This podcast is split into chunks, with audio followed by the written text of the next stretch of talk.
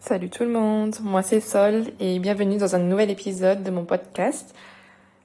L'épisode de ce mois de septembre pour bien commencer la rentrée. En tout cas, si dans votre pays c'est aussi, euh, si septembre c'est aussi synonyme de rentrée. Je sais pas si pour vous c'est une période que vous aimez, que vous aimez pas trop, que vous aimez moins. Euh, souvent, bah, c'est soit le retour pour ceux qui étudient euh, à l'école. À l'école, euh, c'est le retour euh, des cours. Ou pour ceux qui travaillent, c'est peut-être après des vacances, le retour au boulot, le retour au travail.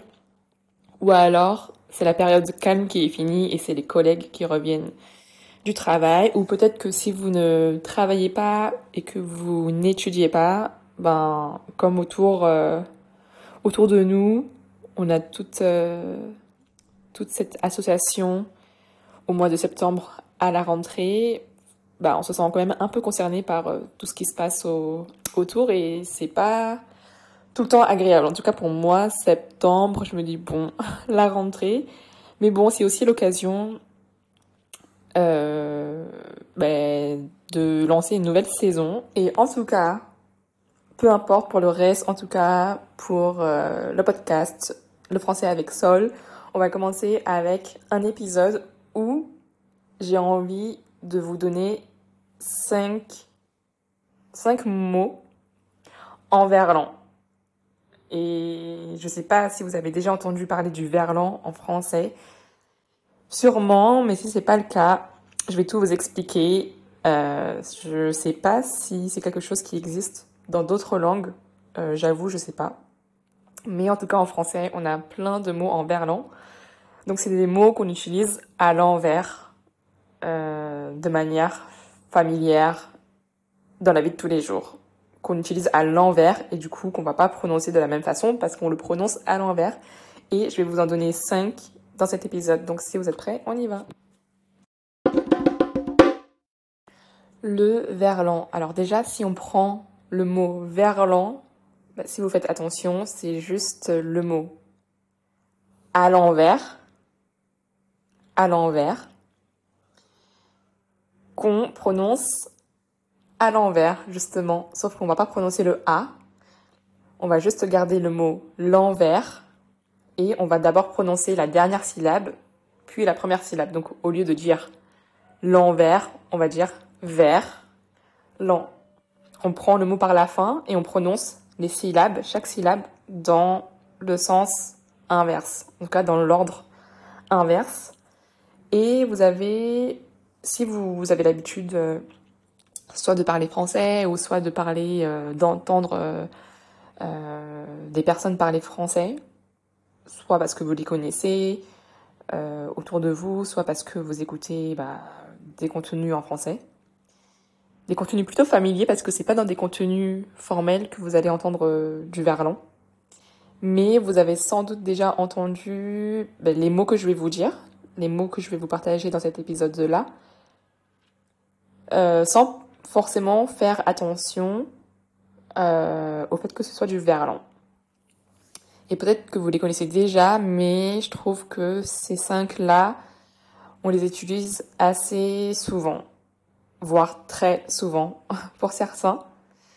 Euh, donc je vais vous les donner. Et le premier c'est ah non je vais pas vous savez quoi je vais pas vous le donner. Je vais juste euh, l'utiliser dans une phrase et comme ça vous allez euh, vous allez voir.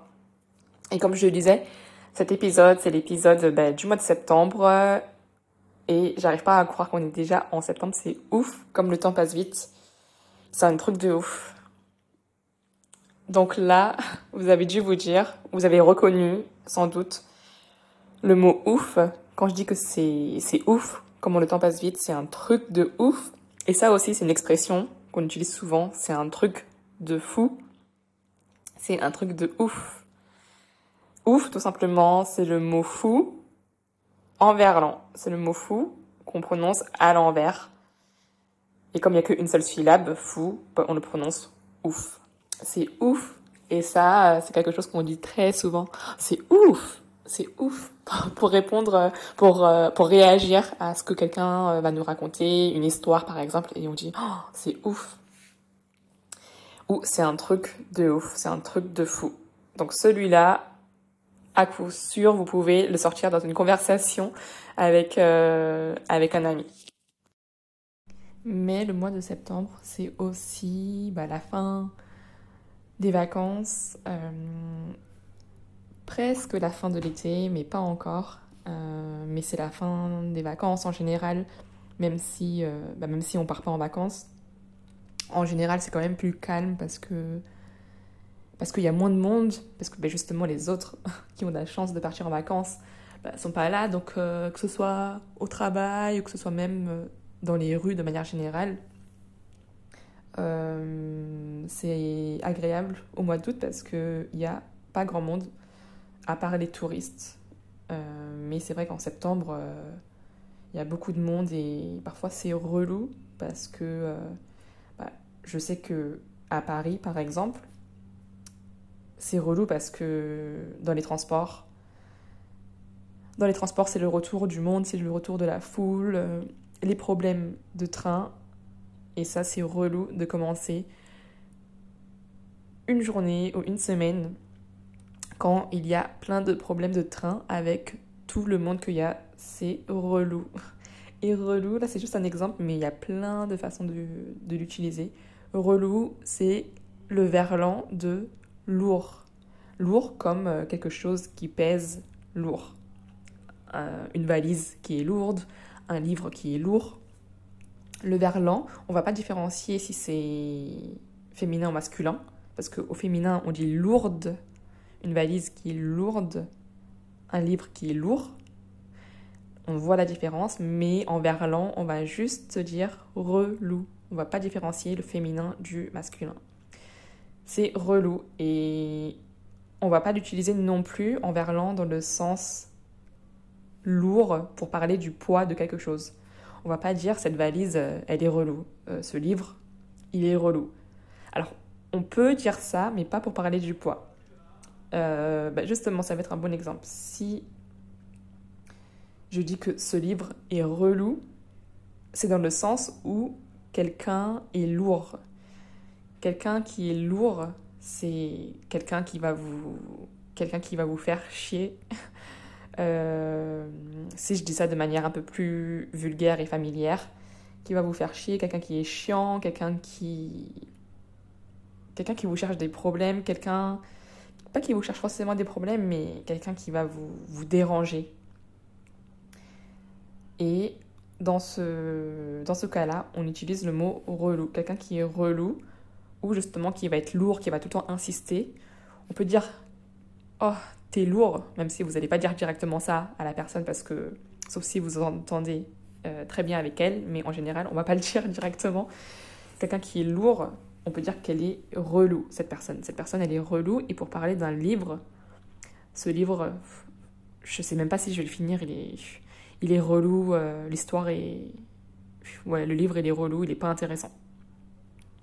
Vous pourrez dire ça, mais c'est vrai que pour parler d'un objet, c'est pas très commun, c'est plutôt pour parler d'une personne, quand on dit que, euh, qu'une personne est relou, ou pour parler euh, d'une situation, je sais pas, par exemple, euh, mon ordinateur il marche pas très bien là, à chaque fois je dois cliquer trois fois sur le bouton pour qu'il démarre. C'est relou, c'est relou parce que bah, ça me fait perdre du temps, c'est juste pas pratique, c'est relou. Le troisième mot en verlan que je voulais vous partager, ça je pense que vous le connaissez, c'est meuf. Meuf, alors il est un peu particulier parce que euh, parce que c'est le verlan de femme. Quand on l'écrit, euh, femme, il y a deux M. Mais quand on écrit meuf, M-E-U-F, on l'écrit différemment bah, parce que ça se prononce un peu différemment de femme. Mais ça veut dire femme, une meuf, enfin femme ou fille, euh, mais euh, c'est pour, euh, pour parler d'une femme ou d'une fille en verlan.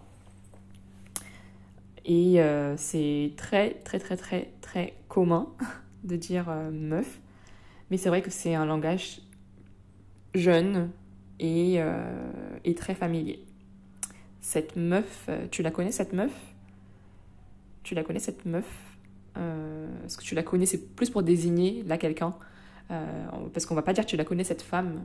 on va plutôt dire tu la connais, soit cette fille, ou si c'est quelqu'un en tout cas si c'est plutôt dans un langage, dans un contexte familier, on, va dire, on peut dire est-ce que tu connais cette meuf? Cette meuf, je la connais et c'est une meuf qui aime faire la teuf. c'est une meuf qui aime faire la teuf. Ça, c'est le quatrième mot, teuf, qui ressemble à une lettre près à meuf, mais avec un T à la place du M. La teuf, elle aime faire la teuf, ça veut dire qu'elle aime faire la fête. Là encore, c'est pas exactement euh, la même prononciation si vous prenez le mot fête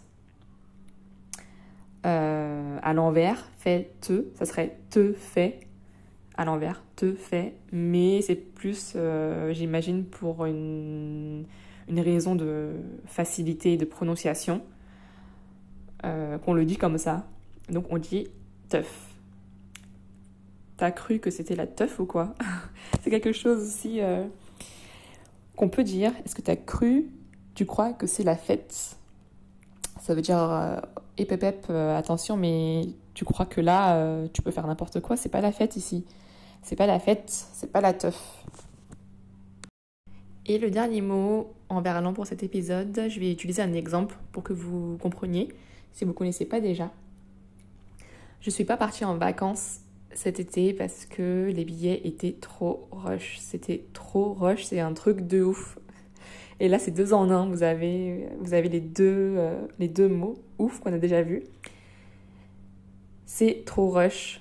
Euh, j'ai pas pu euh, acheter de billets parce que ça a trop augmenté sur le mois d'août. Donc vous avez compris, rush, ça veut dire cher en verlan. Quelque chose qui est cher, quelque chose qui est rush.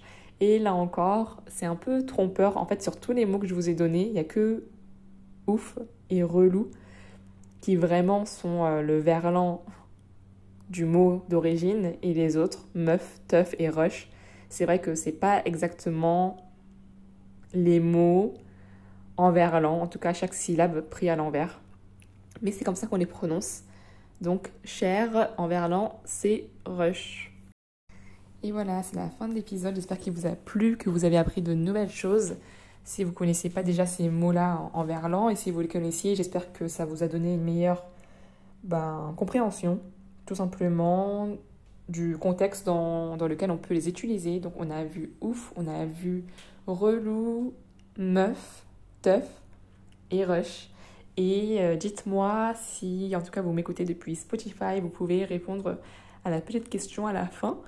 Euh, pour me dire si vous connaissez euh, d'autres mots en verlan. N'hésitez pas à me dire lesquels, euh, parce qu'il y en a encore d'autres, mais ceux-là, c'est ceux qui me sont venus en premier à l'esprit, parce que c'est vrai que ils sont, ils sont beaucoup utilisés. Donc voilà, merci à tous d'avoir écouté cet épisode et je vous dis à la prochaine. Ciao